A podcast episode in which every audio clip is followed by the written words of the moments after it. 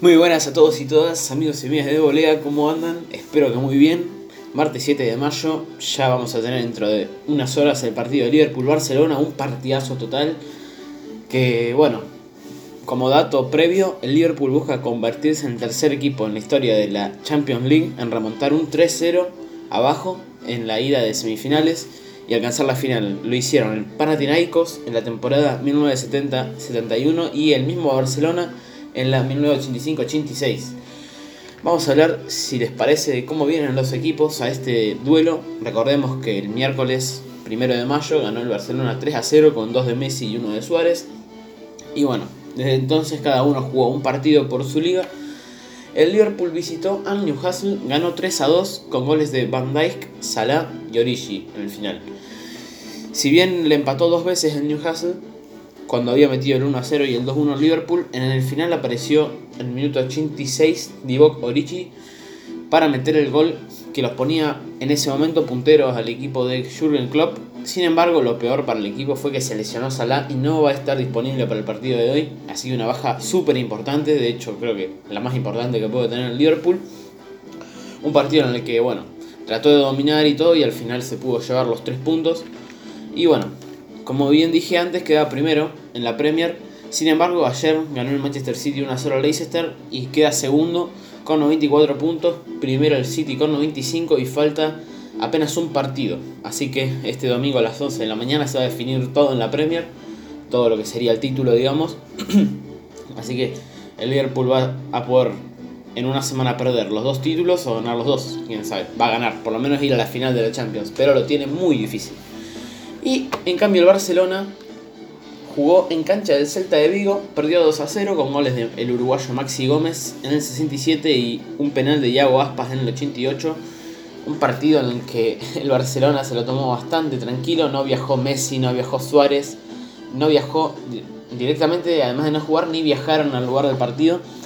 De hecho, no jugó ningún, ninguno de los titulares del otro partido, ni se supone que de este partido tampoco. Jugó con Siles en el arco, el arquero suplente, una defensa de todos suplentes y canteranos, menos un Titi, que igualmente es suplente del Englet. En el medio, eh, también gente de las inferiores y Arthur, que tampoco va a jugar hoy. Y adelante Malcolm Moten y Dembélé. Dembélé que se lesionó, además, y no va a estar disponible para el partido de hoy. Así que 0 de 11 titulares en ese partido para el equipo español, que obviamente ya recordemos que ganó la liga está primero a falta de dos jornadas con 83 puntos y 9 puntos atrás el Atlético que perdió también este fin de semana. Ya hace dos semanas que es campeón. No le generaba ninguna preocupación en este partido al equipo español que llega pleno al 100% físicamente para este partido contra el Liverpool. Vamos a hablar un poco, si les parece, cómo sería el 11 de cada equipo. El Liverpool formaría con el típico 4 3-3. Pero bueno, vamos a hablar después del sistema táctico. Allison en el arco, la defensa con Alexander Arnold, Matip, Van Dijk, Robertson, triple 5 con Fabinho, Henderson y Milner.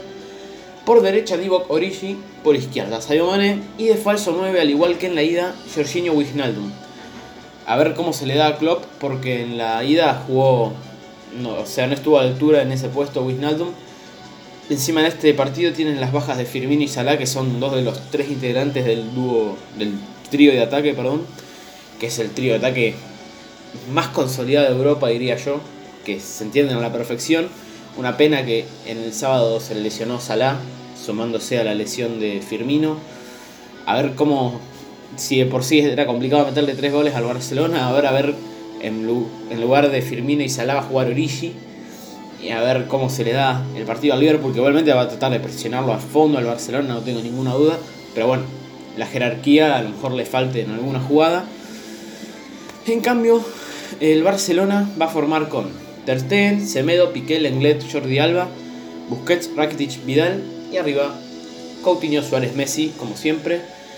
El Barcelona el único cambio que hace respecto a la ida es Semedo en lugar de Sergi Roberto. Sergi Roberto a lo mejor te da más tenencia y y bueno, un poco menos de vértigo. Semedo yo creo que es súper eh, super rápido, va a poder frenar a, a Mané, por ejemplo.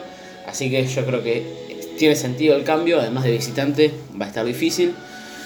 Y el Liverpool En la ida no había alineado a Alexander Arnold que iba a jugar, había puesto a Joe Gómez. Y más cambios sería el otro, el de Salah y de Keita que se lesionaron, que jugaron la ida.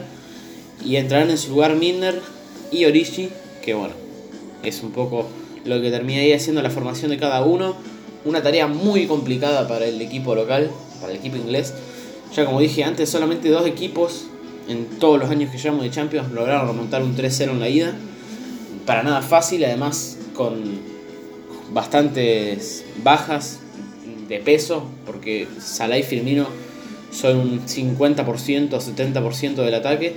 Así que habrá que ver cómo lo plantea este partido Jurgen Klopp para lograr esa remontada, a ver cómo está el Barcelona de Valverde y cómo está el Lionel Messi para cerrar esto.